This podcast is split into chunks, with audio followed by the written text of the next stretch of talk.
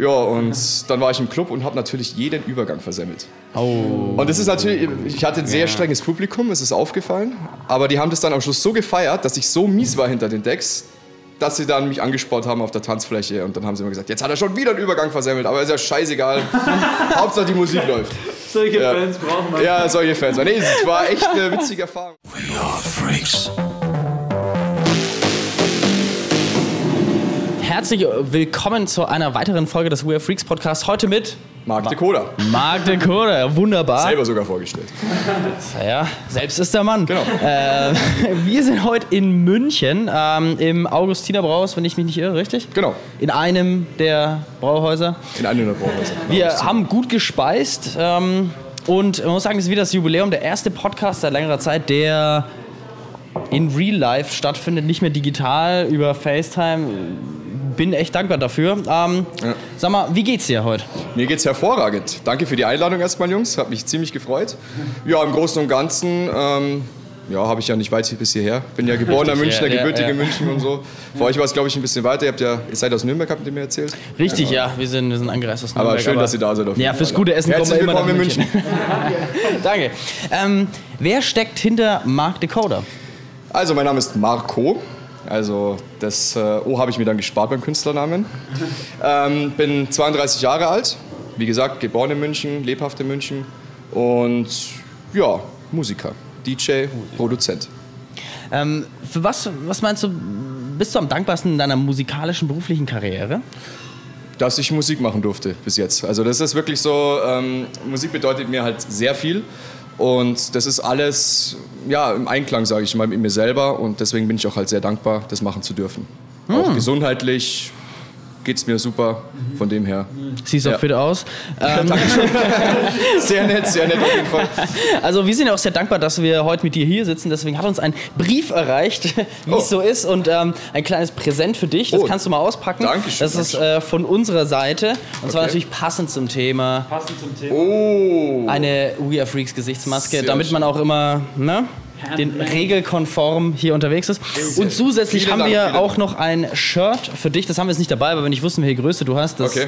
klären wir dann später im Privaten. später, ähm, ja, wie, wie geht das jetzt aktuell mit dir? Ähm, du hast keine Gigs, richtig? Richtig. Momentan sehr schwierig. Also bis auf ein Land äh, in mittelbarer Umgebung ist alles dicht. Hat ja jeder mitbekommen. Festivals abgesagt worden, Club-Gigs abgesagt worden dieses Jahr. Und ja, man äh, struggelt halt so durch, wie man so schön sagt. Wie, sch- wie schätzt du die Corona-Situation ein von deiner Seite aus? Also ich muss sagen, mir geht es erstaunlich gut von meiner Seite aus, weil ich äh, momentan sehr viel am Album dran bin, was jetzt dann bald released wird. Und ähm, ja, konnte mich halt musikalisch auch sehr weiterentwickeln. Und das Ganze hat halt dazu geführt, dass ich auch sehr viele Kontakte jetzt neu bekommen habe ähm, durch diese ganze Albumgeschichte. Ja, es macht halt mir momentan sehr viel Spaß und es macht halt auch sehr viel Arbeit, Gott sei Dank. Und deswegen bin ich eigentlich gut beschäftigt. Und wie äh, denkst du, geht die Zukunft weiter? Wie schaut es aus? Wann geht es wieder in die Clubs? Wann geht es auf die Festivals? Dazu kann ich gar nichts sagen. Also es liegt alles, also ich vermute mal, es liegt alles am Impfstoff. Wenn der Impfstoff da mal released, äh, released. Release. Es geht einfach nur ums ja, wenn der, wenn der. Impfstoff da mal draußen ist, dass halt wirklich, ähm, ja, die Leute dann wieder feiern dürfen, wieder Partys machen dürfen, aber bis dahin wird es eher schwierig. Ja. Aber ich meine, was dich nicht daran hindert, ist, dein neues Album zu releasen. ja.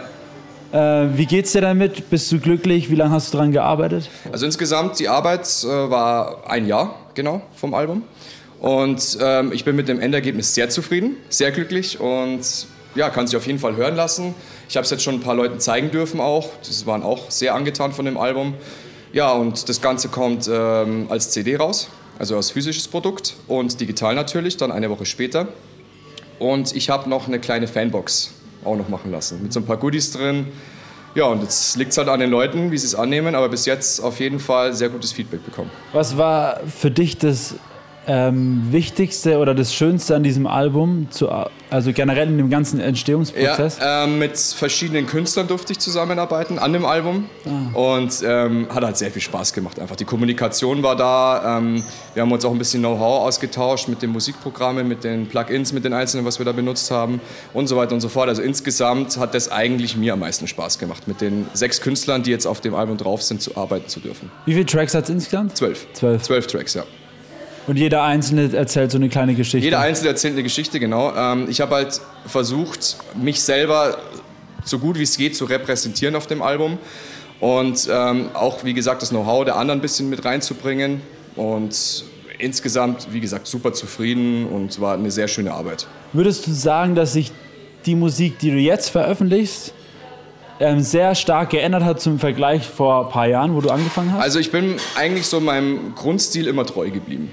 Klar, die Musikrichtung hat sich äh, ein bisschen verändert. Ich habe äh, vor meiner Techno-Zeit, sage ich mal, äh, mit Minimal Techno angefangen. Und äh, in dieser Zeit habe ich halt auch sehr viel mir selber beibringen können, auch sehr viele Kontakte geknüpft, sehr viele Gigs spielen dürfen mit meiner Musik. Und ich habe mich halt dann irgendwann mal dazu entschlossen, dass ich halt äh, auf, die, auf das Genre Techno umsteige mhm. weil es Techno für mich einfach schon immer ein bisschen interessanter war, ein bisschen dreckiger. Das war für mich einfach schon ein kleines bisschen mehr wie Minimal Techno. Mhm. So.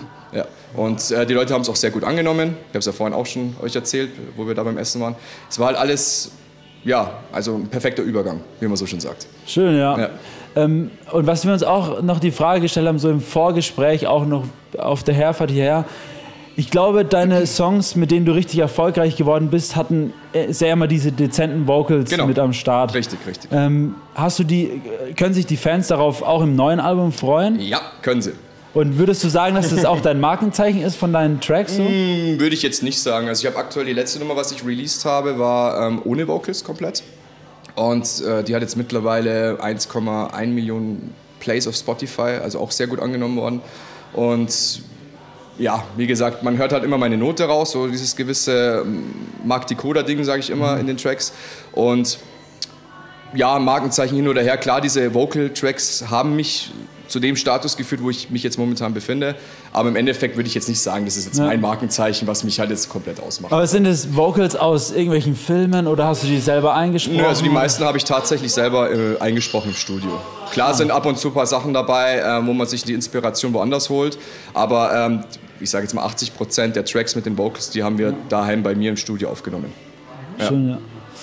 Okay, dann würde ich mal ganz, mal ganz zurückspringen. Und zwar hast du am Anfang erzählt, du kommst aus München, wohnst in München. Korrekt. Wie war es für dich, in München aufzuwachsen? Schön, sehr schön war es. Also es war, ich hatte eine sehr erfüllte Kindheit. Ähm, wir haben damals in Milbertshofen gewohnt, zwölf Jahre lang. Also von meinem ersten bis zum zwölften Lebensalter. Ja, es hat eigentlich alles gepasst. Ich habe ein sehr stabiles Elternhaus, wofür ich heute noch dankbar bin. Und ähm, einfach eine tolle Kinder gehabt. Die Oma hat gleich nebenan gewohnt. Also konnte man mich auch mal schnell abgeben für eine Zeit. Und ich habe die Zeit einfach genossen. Es war, sage ich mal, schön in München. Dann sind wir rausgezogen nach Erding. Und ähm, auch die Zeit war wunderbar. Habe auch äh, sehr viele neue Leute kennenlernen dürfen. Ja, und dann ging es nach einer Zeit dann wieder zurück nach München. Und, und wie, wie ging es dann los mit dir, mit der Musik? Also Musik mache ich schon seit ich 14, 15 Jahre alt bin. Mhm. Also damals hat es angefangen, ich hatte einen Snowboardkurs besucht und durfte bei der Hinfahrt zum Berg ähm, im Bus neben einen hocken, der selber Musik produziert hat. Okay. Der hat mir das Ganze gezeigt, ich war sehr begeistert drüber und ich wollte einfach sowas dann selber auch machen. Also ich habe ihn dann ein bisschen ausgequetscht und dann kamen so die ersten Programme, äh, die ersten analogen Synthesizer auch äh, so in mein Home-Studio rein. Ja, und das war halt dann so die erste Musikerfahrung, die ich dann gemacht habe. Weißt du, derjenige, neben dem, neben dem du saßt, dass er so der Auslöser war, hast du Kontakt mit ihm oder ist das? Und das Lustige ist ja auch, ich weiß, ich, mir fällt der Name ums Verrecken nicht mehr ein. Also ich weiß nicht, wie der geheißen hat und ähm, ich weiß bloß, dass dem seine Musik sehr gut war. Ich war sehr angetan aber ich habe leider keine Ahnung. Die Spur hat sich verloren. Das war, die Spur hat sich einfach verloren. Ja, ich hatte mit dem eigentlich auch seit diesem Snowboardkurs keinen Kontakt mehr. Hm. Also der hat mich wirklich dahin geführt und äh, ja. Und dann, ähm, ich meine, gut, dann hast du angefangen, deine Tracks zu produzieren. Genau, richtig, ja. Dann habe ich halt so, so ein bisschen meine. Oder wie war das? Zwecks, zwecks Internet oder wie, wie, wie, wie? Ja, damals gab es schon Internet auf jeden Fall. nee, nee, ich. Ähm, ich habe mir halt äh, sehr viel selber beigebracht, auch durch äh, ja, Bücher. Ich habe mir zum Beispiel mit Cubase, äh, wo ich halt auch mitgearbeitet habe, habe ich mir ein Buch geholt, habe da sehr viel drum reingestöbert, mhm. wie man halt äh, ja, Frequenzen programmiert, wie, wie, wie, entsteht eine Kickdrum, wie entsteht eine Bassline und so weiter und so fort. Das habe ich mir halt alles selber beigebracht und dann halt Schritt für Schritt so meine Musik dann aufgebaut. Am Anfang war es halt eher transig, also sehr, sehr mit, mit transigen Melodien und äh, ja, aber das hat sich dann alles so mit der Zeit einfach entwickelt. Und wann standest du das allererste Mal im Club? Ähm, das erst, also meinen ersten Club-Gig hatte ich damals mit, lass mich lügen, 19, 18 sowas. Also stand ich in, in Freising, damals im Orange, ähm, stand ich das erste Mal hinterm Plattenteller und das waren tatsächlich Platten. Mhm. Ja, ich durfte zwei Tage vorher üben. Da habe ich mir einen 12-10er ausgeliehen von meinem Nachbarn und äh, durfte ein bisschen Übergänge schubsen. Ja, und dann war ich im Club und habe natürlich jeden Übergang versemmelt. Oh. Und das ist natürlich, ich hatte ein sehr strenges Publikum, es ist aufgefallen. Aber die haben das dann am Schluss so gefeiert, dass ich so mies war hinter den Decks, dass sie dann mich angespornt haben auf der Tanzfläche und dann haben sie immer gesagt, jetzt hat er schon wieder einen Übergang versemmelt, aber ist ja scheißegal. Hauptsache die Musik läuft. Solche ja. Fans brauchen wir. Ja, solche Fans. Nee, es war echt eine witzige Erfahrung und ich bin dann auch relativ schnell, eigentlich von, diesen, von dieser Plattengeschichte, bin ich relativ schnell auf CDs dann umgestiegen. Okay. Da kam ja das dann mit den, ähm, mit den äh, CD-Jays von mhm. Pioneer und mit CDs selber brennen und so weiter. Da hat man sich halt dann auf seinem Windows-Rechner das Nero-Programm geholt, hat dann ja. seine Tracks draufgebracht. Ich kenne es ja sicherlich ja. auch noch. Und ähm, ja, dann war man halt einfach nur froh, dass die Tracks einigermaßen gut liefen dann im Club, dass halt keine Abstürze waren und so. Weil die Programme waren ja teilweise auch gecrackt, die, die man sich darunter geladen hat. Also diese Brennprogramme waren ja. sehr teuer, kann ich mich noch erinnern. Ähm, ja, und zum Beispiel jetzt auch nur mal zum Thema Cubase zurückzukommen, das äh, habe ich mir damals eine Lizenz geteilt. Damals gab es mhm. noch diese Dongles, konnte man dann halt in den Windows-Rechner einstecken mhm. und da hatte man äh, also eine von zwei Lizenzen und die habe ich mir geteilt damals mit einem Freund. Und das haben wir auf jeden Fall legal geholt, das Programm. Aber alles, was halt mit ja, Brennen ja. zu tun hatte und Auflegen, das war eigentlich ja. mehr oder weniger alles illegal runtergeladen. ja, gut, Sorry, ich meine, Polizei, tut mir leid. ja, gut, ich meine, das war, war ja bei jedem irgendwie gleich. Ja, früher klar. So ja, früher Songs so runtergeladen. Ablauf, ja, genau. Ja, dann immer aufs Handy. Gab es ja damals Bluetooth LimeWire, kennst du das noch? Das kenne ich nicht. Nero kenne ich. Ja, ja, aber, aber, ja, Nero ist ja das Programm. Aber LimeWire war so dieses Programm, wo man sich diese ganzen Software- und Musiksachen runterladen konnte. Dann über ein Torrent oder sowas. Ja. Boah, Torrent, ganz gefährlich. Ja, ja, ich weiß schon. Ja. Aber ich will jetzt hier keine Tipps geben oder nee, so. Also immer YouTube-Downloader, der hat irgendwie bei mir funktioniert. Genau, ja. Das, ja, das gab es, YouTube-Downloader. Ja, äh, äh, Bist du hier... Ähm, ich sag mal, ich will nicht sagen vernetzt, aber bist du hier integriert in der Clubszene in München direkt? Also wir hatten damals, muss ich leider so sagen, eine Clubszene mittlerweile schwierig geworden. Ähm, ich komme eher so aus der Grinsekatze-Gegend. Hm, ja, so, also, ungefähr, die war ja, ja genau. ungefähr hier. Also es war nicht weit von hier, ich glaube jetzt 500 Meter ja. von dem Platz, wo wir uns jetzt gerade befinden, entfernt. Ähm, das war so meine Homebase. Mhm. Und dadurch haben sich auch dieses, diese Netzwerke dann aufgebaut. Also Freunde getroffen, Bekannte getroffen dann ähm, sehr viel Partys gefeiert und ja, so ist halt so ein Gig zum anderen gekommen. Dann hat mich der empfohlen, dann der wiederum. Es war alles Mundpropaganda mehr oder weniger. Mit meiner Musik war ich jetzt damals nicht so bekannt. Es mhm. war halt wirklich eher so äh, Mundpropaganda einfach. Und so kam halt eins zum anderen. Und die Inspiration zu meiner Musik habe ich mir dann immer vom Publikum geholt. Ja. Ah, das, das, ist, äh, ja. ist ja auch geil. Muss ich sagen, heute noch. Also die meiste Inspiration hole ich mir von den Leuten. Hast du während, während deines Sets viel Kontakt zu deinen Fans, Zuhörern einfach oder Leute, die halt einfach Du meinst interagieren mit den, ja, mit den Leuten? Ja, das ist auf jeden Fall da. Also ich halte sehr viel Augenkontakt. Ich kriege auch äh, sehr viel Daumen hoch oder Daumen runter, je nachdem. Halt. gibt's auch. Nee, es ist, ähm, man interagiert einfach mit den Leuten. Klar, es ist auf großen Festivals anders anders, weil dann ja, verliert man irgendwann mal den Überblick, wenn da ein paar hundert Leute vor dir stehen. Aber bei, sage ich mal, kleineren Clubshows ist es wirklich so, dass man sich danach noch mit den Leuten unterhält, davor halt einfach den Kontakt danach den Shows vielleicht noch pflegt auf Instagram oder auf Facebook und so. Also ich bin da sehr offen, was das Thema ja, angeht. Was feierst du mehr dann? Eher Club oder eher Festival? Beides. beides. Hat beides, beides, seinen eigenen Charme. Also es ist, es ist sehr ausgewogen, weil wie gesagt, so, diese Clubgeschichte ist mehr so dieses Private und dieses Festival ist halt mehr so dieses Wow, Wahnsinn. Also da siehst du wirklich die Leute, bist erstmal begeistert und dann kannst du loslegen und dann spürst du einfach diese Energie von diesen vielen, vielen Menschen, die vor dir stehen. Und es gibt dir einfach die Kraft auf der Bühne. Mhm. Und somit hat halt beides so seinen eigenen Charme. Also ich würde sagen 50-50. Ja, ja. Gut, gut ausgeglichen. Genau. Ja. Die Balance ist Die wichtig. Balance ist wichtig. Ähm, was, was, was hatte ich gerade aus dem Kopf? Ah, ähm, äh, was, was war denn so, man hat ja dann bestimmt auch so, sag mal, Fan-Momente und so. Also was war denn so ein wirklich so ein so ein Fan-Moment, wo du dir denkst, so entweder also im super positiven Sinne oder in so, das geht mal gar nicht oder im total negativen Sinne oder wirklich so ein ganz markantes Erlebnis? Das war das erste Mal, wo jemand ein Foto mit mir zusammen machen wollte. Das war so das Erlebnis, das werde ich nicht vergessen. Da war ich fertig mit meinem Set, wollte halt jetzt dann, wollte dann zur Bar gehen, mir was zu trinken noch holen, mhm. mit meinen zwei äh, Gutscheinmarken, was ich bekommen habe. Und dann hat mich tatsächlich einer angesprochen, so, hey, können wir ein Foto zusammen machen? Und das war wirklich so der Moment, wo ich realisiert habe, wow, deine Musik erreicht ja doch die Leute. So. Und bis heute muss ich sagen, einer der ja, schönsten Erlebnisse so in meiner Musikkarriere. Weil ich wirklich bin da gestanden, ich war erstmal baff, dass jemand mit mir ein Foto haben wollte. So. Ja, war sehr schön auf jeden Fall. Weil heute ist es ja, ja. Heute ist es ja, ich sag mal mehr oder weniger, ich will nicht sagen Standard, aber schon auch bei, bei kleineren DJs, ich meine, jeder hat ein Handy dabei. Und dann mhm. sagt, ja, kann ich mal schnell ein Foto machen? Ja, ja zack, genau, zack, zack. Und mal hier, zack, zack. Und ja. dann machst du mal mit einem Barkeeper noch ein Foto oder sowas. Ja. Das hat so ein bisschen, finde ich jetzt persönlich, mhm. also mit mir werden keine Fotos gemacht, aber ähm, will ich sagen, auch ein bisschen so diesen Charme verloren, mhm. weil jeder einfach immer ein Foto machen kann von jeder Position, hat noch so 20, 30 äh, Videoclips von dem ganzen Event und sowas. Da gebe ich dir recht, ja. Es hat vor allem jetzt, ähm, ich sage ich mal so, wenn jetzt jeder auf der Tanzfläche dasteht mit, mit den Handys, das ist natürlich, wenn du dir jetzt die Tanzfläche vor zehn Jahren oder so an, ansiehst, es ist was anderes einfach geworden. Weil, wie du schon sagst, jeder hat mittlerweile ein Handy, Fotos schnell gemacht oder ein Videos schnell gemacht. Ähm, ja, das ist halt, sag ich mal, dieses ganze Schamgefühl von damals ist halt ein bisschen verloren gegangen dadurch, finde ich. Aber wie gesagt, es hat jetzt mit meiner Person, mit meiner Wahrnehmung jetzt von den Leuten nichts zu tun, weil ich bin immer noch froh nach wie vor, wenn einer mit mir ein Foto macht oder wenn mich jemand filmt.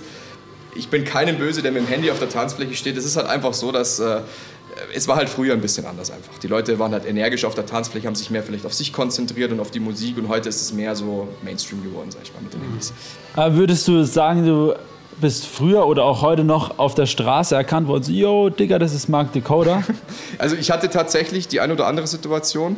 Ah. Ähm, ganz witzige Geschichte, war erst vor kurzem, sind wir in die Schweiz gefahren für einen Gig. Und da war ich ähm, mit einem Kollegen unterwegs, mit dem Schmonz, an der Stelle schönen Gruß, von Sound und Temper. Kennt ihr ja auch, oder? Grüße. Ja, ja, Und glaube ich ja. bei euch sogar in der Gegend. Ja. Da, ja kommt auch aus äh, Nürnberger Gegend. Und ja, und dann waren wir halt gerade ein äh, Ticket holen für Österreich, für die Schweiz, also dieses Autobahnticket, äh, Vignette halt. Ja, und dann sagt er hinter der Scheibe, hey, du bist doch der Mark Dakota, oder? Oh krass, was machst du hier? Und ich dachte, wow, schönes Erlebnis. Nee, oder teilweise auch andere Situationen, wo ich mal durch München gegangen bin, mal angesprochen worden für ein Foto oder mal im Kaufhaus so direkt. Und ja, es gibt halt immer mal wieder so Situationen, wo die Leute dich halt erkennen und äh, wo sie dich halt ansprechen. Aber ich sage jetzt mal, dieses äh, Gekreische oder sowas, das habe ich noch nicht. Also muss ich sagen, Gott sei Dank, alles gut gelaufen bis jetzt. Aber ähm, ja, wie gesagt, es waren halt auch so Momente, wo ich ja. mir auch gedacht habe, krass, jetzt sprechen sich die Leute schon auf der Straße an. Aber ich meine, von wem du dann ja mehr oder weniger entdeckt wurdest, war ja dann Bassgeflüster. Oder wie kam es dazu? Wie hast du die Jungs von Bassgeflüster kennengelernt? Ähm, also Bassgeflüster entdeckt würde ich jetzt nicht sagen. Ich habe vor Bassgeflüster auch schon ziemlich viel mit äh, Shows zu tun gehabt, war auch weltweit unterwegs und so. Aber ich, ich, hatte nie so diese richtige Agentur hinter mir. Also ich war mehr so eine One-Man-Show so ja. in meiner Karriere. Ich war schon immer für mich alleine ein bisschen zuständig. Ich habe dann mit jemandem zusammengearbeitet, der in Südamerika gewohnt hat, als Manager in Anführungsstrichen, der das alles so koordiniert hat, mehr oder weniger, aber halt die, die Kontakte nicht gepflegt hat. So wie eine richtige Agentur es zum Beispiel tut. Und Bassgeflüster hat halt so ein bisschen das Potenzial erkannt, hat mich angeschrieben und sind wir so ein bisschen ins Gespräch gekommen. Und ich kenne ja auch einen Klanglos ganz gut, das ist ein Lars. An der Stelle auch einen schönen Gruß. Und ähm, sind wir halt auch ein bisschen ins Gespräch gekommen. Und ich fand es halt einfach interessant, was er so erzählt hat von der Agentur. Wie sie sich einsetzen für jemanden, wie das familiäre Verhältnis auch untereinander so ist, wie dieses freundschaftliche familiäre Verhältnis. Das kannte ich ja zu dem Zeitpunkt noch gar nicht. Ich war immer derjenige auf den Gigs, der halt ja, ohne Team halt da gestanden ist. Ich bin allein gekommen und bin alleine wieder gegangen. Weißt, hatte vielleicht mal einen Freund dabei oder eine Freundin oder so, aber es war halt immer ja, eine One-Man-Show bei mir. Und dann habe ich mich halt da ein bisschen mehr mit dem Thema auseinandergesetzt. Und so kam halt auch eines zum anderen und habe mich mit den Jungs dann das erste Mal auch hier in dieser Location getroffen. Ah, haben wir ein bisschen nice. gesprochen auch und dann, wir waren uns sofort sympathisch. Ja, dann habe ich unterschrieben. Was bedeutet für dich da ein Teil zu sein? Oder wie ist das so intern aus deiner Sicht bei Basketball? Super, also die, die Jungs alle miteinander, ich will sie jetzt nicht alle aufzählen, weil es sind jetzt doch mittlerweile schon einige geworden. Super Verhältnis zu jedem Einzelnen, super entspannt, super froh, auch wenn ich mit welchen auf Tour bin. Und es ist halt immer was los bei uns. Selbst jetzt in der Corona-Zeit. Wir sind auch in der WhatsApp-Gruppe oder haben jetzt letztens auch einen Stream gemacht, alle zusammen, Livestream ja, das ist einfach äh, schön, einfach mit Leuten zusammen zu sein, die so auf deiner Wellenlänge schwimmen. Und das macht einfach Spaß. Das Ganze macht halt einfach äh, mehr Sinn, sage ich jetzt mal, für mich selber, weil ich habe am Schluss von der Zeit, wo ich alleine war, schon sehr hart kämpfen müssen. Schon wirklich sehr hart. Jetzt weiß ja nicht jeder, wie, was Bassgeflüster so direkt macht, so als Agentur. Was bedeutet es für, für dich als Künstler, jetzt so eine Agentur hinter, hinter dir zu haben? Was macht so eine Agentur jetzt mal so an der Palette? An eine Agentur pflegt sehr stark Kontakte zu Veranstaltern. Ähm, setzt sich auch ein dafür, dass sowas wie jetzt zum Beispiel zustande kommt, so ein Interview. Ähm, macht sehr viel Akquise, also sprich, äh, versucht dich natürlich irgendwo runterzubringen, äh, wickelt auch die Anfragen ab und so weiter. Also das ist sehr viel Arbeit, was halt so eine Agentur jemanden abnimmt. Und mhm. dafür bin ich halt auch sehr dankbar. Und wenn jetzt zum Beispiel eine, einer von meinen beiden Managern jetzt bei mir dabei ist auf den Gigs, drücke ich denen die Kamera in die Hand und sage, film mal. Und die freuen sich drüber und sind halt dabei und machen halt da auch sehr viel Arbeit vor Ort noch. Und ja, das macht halt eine Agentur einfach aus, meiner Meinung nach. Mhm. Du meintest jetzt ja auch schon im Vorgespräch, dass du nicht mehr so Lust hast, so viel zu reisen ja. und ähm, jetzt auch in Deutschland zu spielen. Welche. Was, ich habe nicht mehr so viel Lust in Deutschland zu spielen. Nee, Quatsch. Nee, das ja, ja, nee, nee, nee, nee, nee. Erzähl weiter. Nee, erzähl du weiter. Okay, dann erzähl ich weiter. nee, nee, ähm, es war, was ich damit sagen wollte, ich habe. Ähm, ich bin sehr viel gereist so in, meiner DJ-Karriere. Ich war in Südamerika, in Afrika war. Ich war ich auf jedem Kontinent, außer jetzt in Nordamerika, habe ich jetzt bis jetzt spielen dürfen und so. War auch eine schöne Zeit, aber irgendwann mal realisiert man halt, dass das, dieser ganze Stress und alles, was dahinter steckt, ähm, dass es halt irgendwie nicht mehr so einen erfüllt.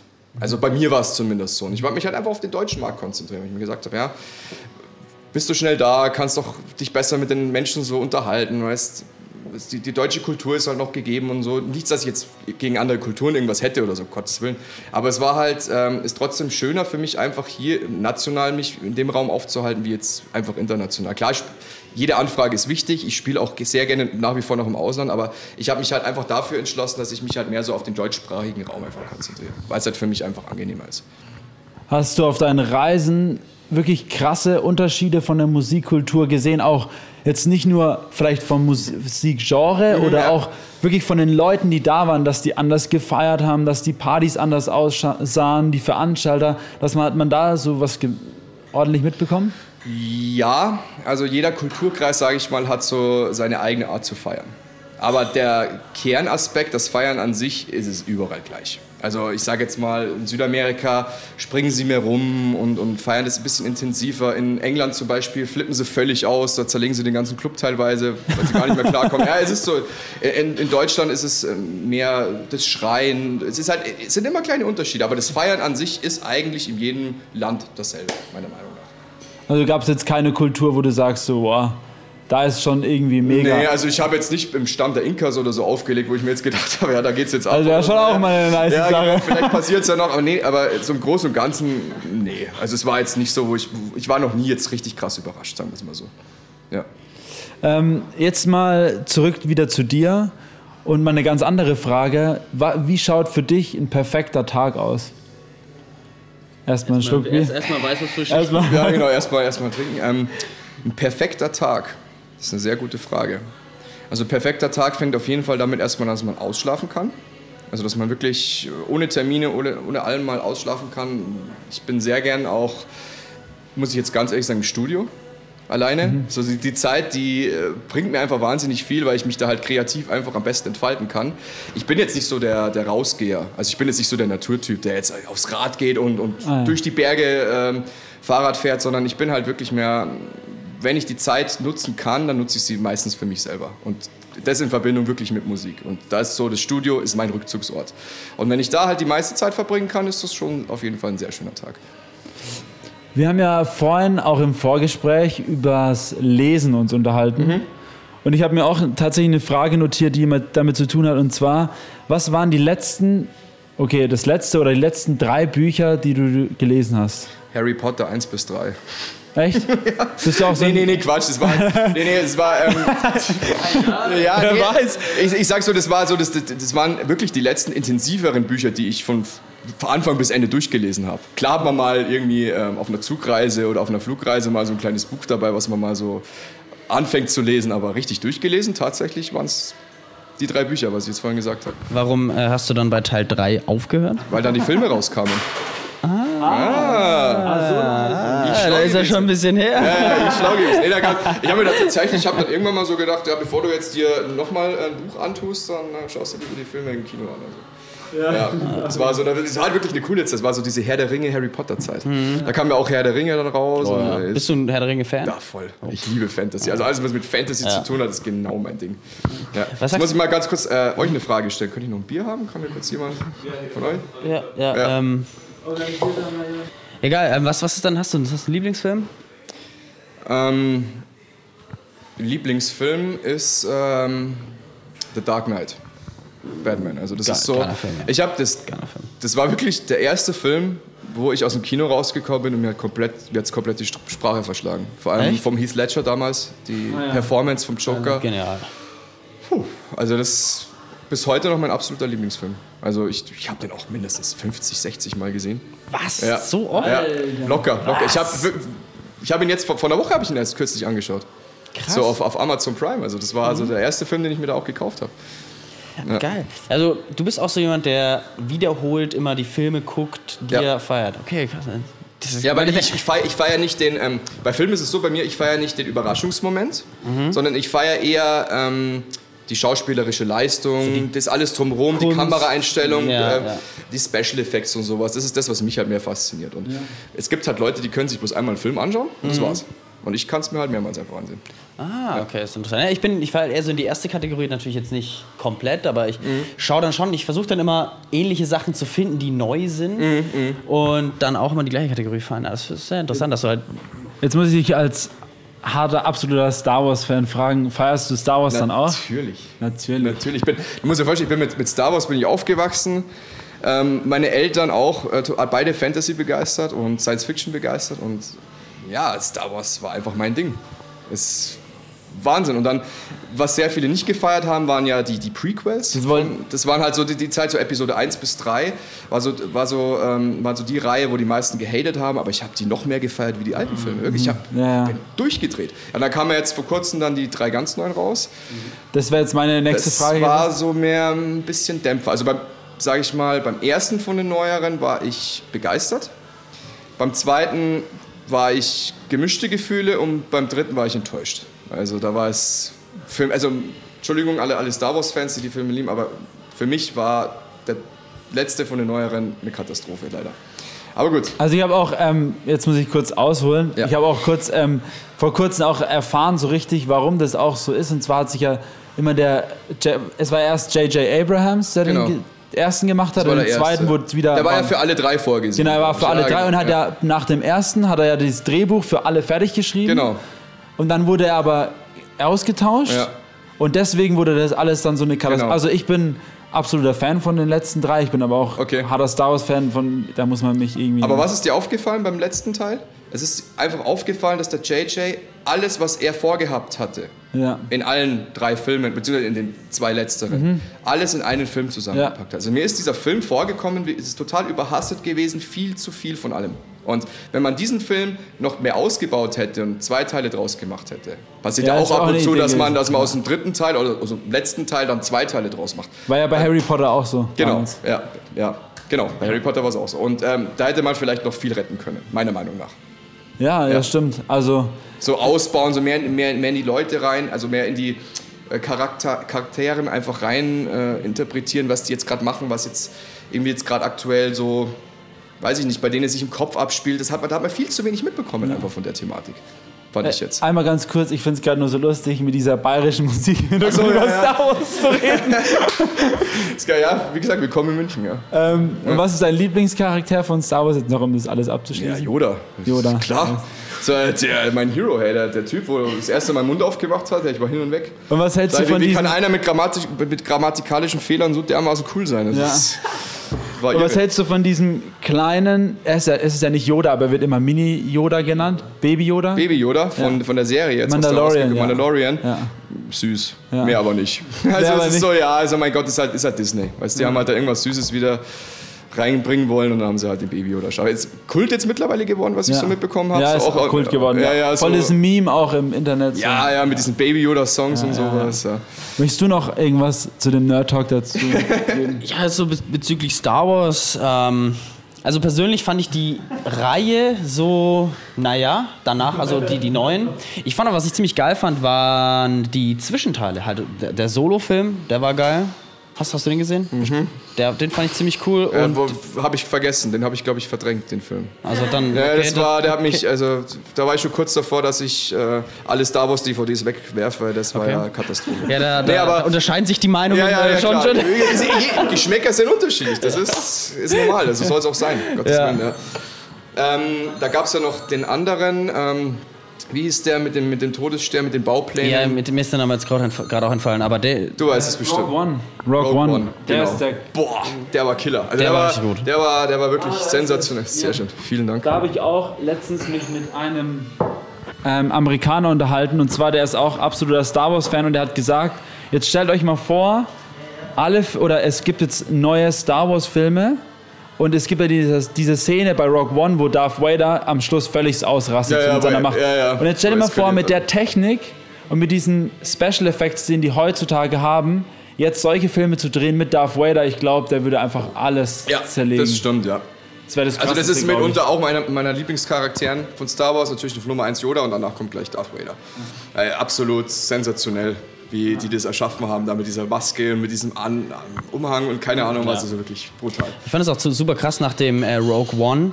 Wenn man, wir haben, wir haben ja mal einen Star Wars Marathon gemacht, ich glaube Weihnachten, letztes, vorletztes Jahr, wann auch immer. Mhm. Und dann Rogue One angeschaut und danach Teil 4.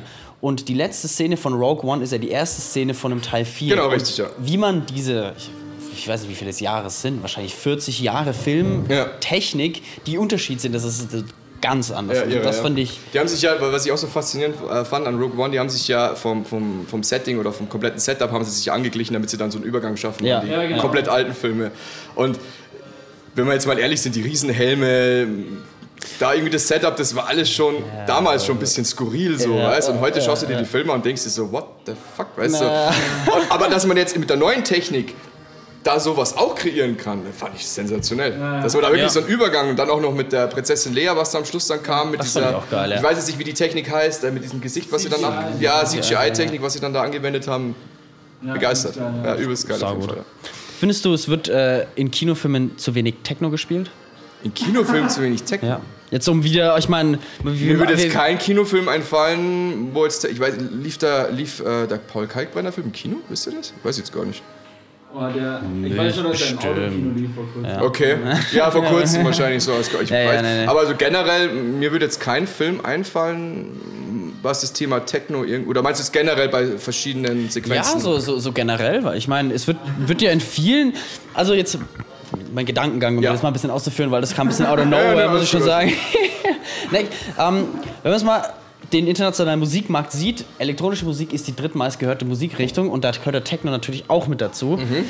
Da liegt es ja schon nahe, dass auch elektronische Musik, also Techno, in solchen Filmen mitverwendet Wenn man wird. sich jetzt Blade zum Beispiel anschaut, die Anfangssequenz, da wo er durch diese Menge da geht, wo diesen, diesen Acid-Sound da kommt und sowas.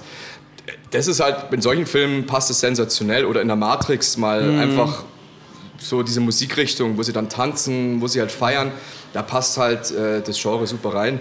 Aber ich kann mir jetzt nicht vorstellen, dass irgendwie bei Cinderella auf einmal irgendwie im Hintergrund Techno-Musik kommt. Also, das passt einfach nicht. Aber von dem her, ich bin auch sehr großer, sehr großer Filmmusik-Fan.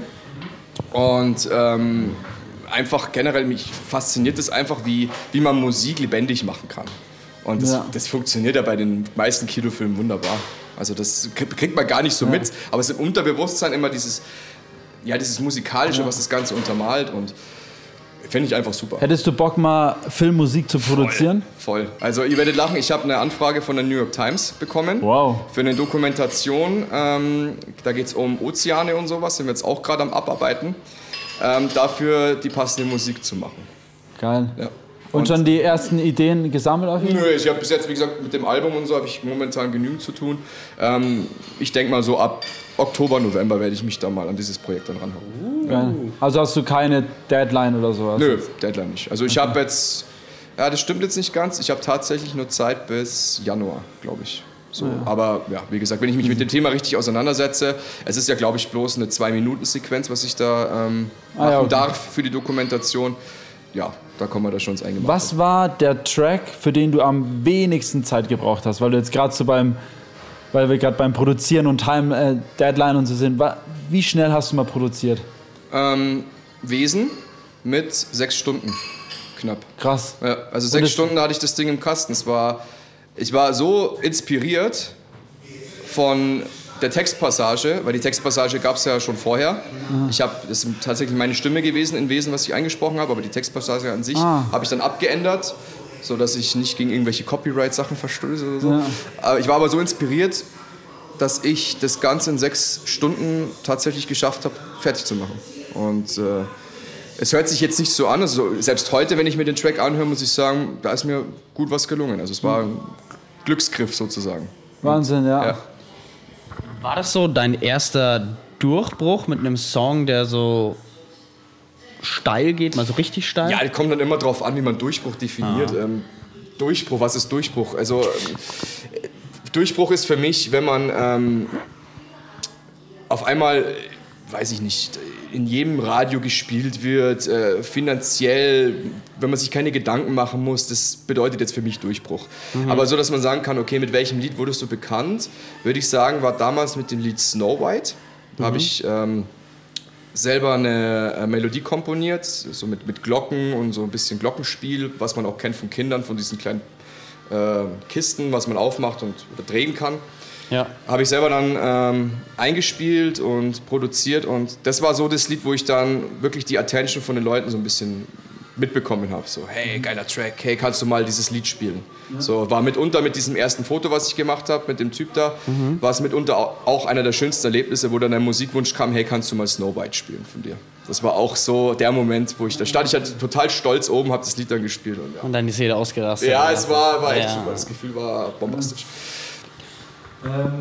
Ich würde mal sagen, wir haben hier eine andere neue Kategorie hier bei uns im Podcast und Ja. zwar Fragen von den Fans. Wir haben gestern oder vorgestern haben wir noch mal einen Post über Social Media gemacht, haben die Leute gefragt bei uns, wer hat Bock mal Mark Dakota ein paar Fragen zu stellen.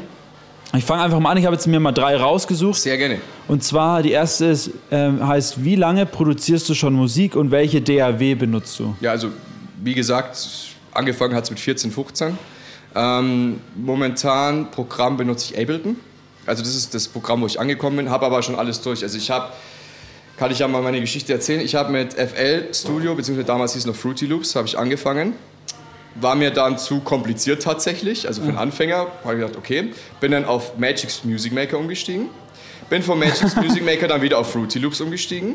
Dann kam die Erkenntnis, okay, ähm, Step Sequencer ist nicht so eine coole Idee, weil war es ja im Endeffekt damals, bloß mit diesen Pattern und kanntest du ein bisschen was machen, mehr nicht. Dann bin ich auf äh, Cubase dann rüber, von Cubase auf Logic. Also und dann von Logic auf Ableton dann zum Schluss. Und jetzt Ableton ist auch. Ableton ist so das Programm, wo ich mich angekommen fühle. Ich habe in letzter Zeit, weil ich habe ähm, einige neue Features entdeckt jetzt bei Cubase, weil ich schaue mir sehr viel auf YouTube an, die für mich sehr interessant sind. Und da habe ich kurze Zeit mit dem Gedanken gespielt, ich könnte ja wechseln zu Cubase wieder. Warum nicht? Aber ich lasse jetzt einfach. Ich bleibe einfach bei, bei Ableton und da habe ich das, die meisten Lieder eigentlich produziert mit. Ja. So das Cool. vorige, was ich erzählt habe, das waren mehr oder weniger bloß so experimentelle Sachen. So. Ja. Ja, man fängt ja irgendwann mal an. Ne? Eben, ja klar. Ähm, nächste Frage ist, warum der Name Mark Dakota? Ähm, ich hatte damals ein Projektstudio mit einem Kumpel zusammen und ja, da gab es damals ein Vocal-Bearbeitungsprogramm, das hieß Decoder. Also dekodieren, wenn euch das was sagt. Irgendwie so. Hat jetzt nicht viel mit Vocal zu tun, aber es hieß halt einfach so. Und da kam der halt rein und hat gesagt, ja, der Marco dekodert wieder. So. Und irgendwie ist es dann raus entstanden. Ich habe dann Namen gebraucht tatsächlich, weil es halt dann an meinen ersten Gig ging. Und dann hieß halt, ja, was soll man denn auf den Flyer draufschreiben? Dann ist mir das halt eingefallen und seitdem eigentlich Mark Decoder. Ah, geil. Das ist so, so ist das Ganze entstanden. ah, ja. Ähm, ich finde es auch irgendwie immer interessant wo, zu hören, wo solche Namen herkommen. Ja, klar. Es Ja. ist unterschiedlich. Manche sagen, und ich habe auch sehr viele schon gehört im Interview, die gesagt haben, ja, einfach so, weil es sich cool anhört. Ja, ja, ja. Ja, das ist ja auch in Ordnung. Jeder kann ja sich Voll. entscheiden, wie er sich nennt. Das Ja. ist im künstlerischen Bereich ja gang und gäbe. Ja, safe. Ja. Äh, und die letzte, was war der größte Gig deiner Laufbahn? Ähm, Kolumbien mit 12.000 Leuten vor mir. Boah. Ja. Das war so. Also da schluckst du erstmal heftig, wenn du da wirklich dann Krass. auf internationaler Bühne so viele Leute vor dir hast. Also Und das war ein Festival dann. war ein Festival. War ähm, damals von MTV war das Ah, ja. ein Festival. Die haben das da organisiert, da in Bogota. Und durfte ich rüberfliegen, das Festival spielen und das war schon. Ach ja, das hast du ja auch ein Erlebnis. bisschen vor, im Vorgespräch erzählt. Ja, genau. Ich war schon wirklich ein cooles Erlebnis. Ja. Ähm, ja, dann würde ich sagen, kommen wir zu unseren klassischen Entweder-Oder-Fragen, oder? Was würdest du sagen, Max? Ja, ich würde sagen, dahin gehen wir jetzt. Starten wir mal. Okay, äh, lieber ein fettes Studio in der City oder doch Laptop und Kopfhörer am Strand? Fettes Studio in der City. Echt? Ja, eindeutig. Nice. Ja, ich, wie ich schon vorher erwähnt habe, ich bin mehr so der Studiotyp. Ja, ja. Ich, ich bin einfach am Strand viel zu viel abgelenkt. Ah, ja, okay, Ja, also- Da liest man dann doch lieber Harry Potter 1, 2, Genau, 3. richtig. Ja. Da haben wir mehr zu tun. Nee, ist auf jeden Fall im Studio, sage ich mal, wo ich mich selber halt einfach kreativ entfalten kann. Ja. Das ist halt am besten. Ja. Schön, ja. Äh, nur noch lügen oder nur noch die Wahrheit sagen? Boah, die ist gemein, die Frage. Ich würde sagen, nur noch die Wahrheit. Weil mit Lügen kommt man generell nicht weit im Leben. Ja. Und wir haben momentan bei uns in der Gesellschaft so viel Lügen und so viel schlechte, ja, negative Vibes einfach drin. Wo ich sage, Wahrheit tut halt einfach gut. Ja. Und immer die Wahrheit sagen. Gut, klar, jeder hat seine kleinen Lügen und Ja, Intrigen, ja, aber immer die Wahrheit sagen ist auf jeden Fall besser, wie man lügen. Also, Leute da draußen, immer die Wahrheit sagen. ähm, bist du eher dann der Kopfmensch oder Bauchmensch? Eindeutig Bauchmensch. Ja? Ja, ich bin, ähm, sagen wir es mal so, ich tue erst Dinge und überlege danach erst. Also es ist, ja, mehr vom Bauchgefühl. Dann stehst du lieber einmal mehr auf, so am Schluss, wenn du dann doch mal auf die Schnauze gefallen bist. So ungefähr. Ja, Ja, ja. also ich bin der absolute Bauchtyp. Ja. Ähm, Bier oder Wein? Aber ich glaube, die Bier, Frage Bier, beantwortet Bier, sich. Ja, es ist, Bier ist so, ja, mit dem bin ich aufgewachsen und das begleitet mich bis heute noch und mit dem werde ich auch sterben. Hast du, Ja, das, ist- das ist die gleiche Frage. hast du ein Lieblingsbier? Augustiner. Ah, Ja, nach wie vor. Es ist halt, man, man entdeckt halt im, im Laufe seiner äh, Säuferkarriere, entdeckt man halt immer mal wieder so ein paar andere Biere für sich, aber äh, im Endeffekt, äh, ja, so alte Liebe rostet nicht. Also, Ja, ja, ja. Augustiner ist auf jeden Fall so mein Ding. okay, und dann noch eine Frage zum Schluss. Döner oder Falafel? Döner. Döner? Ja, und kommentiert Döner.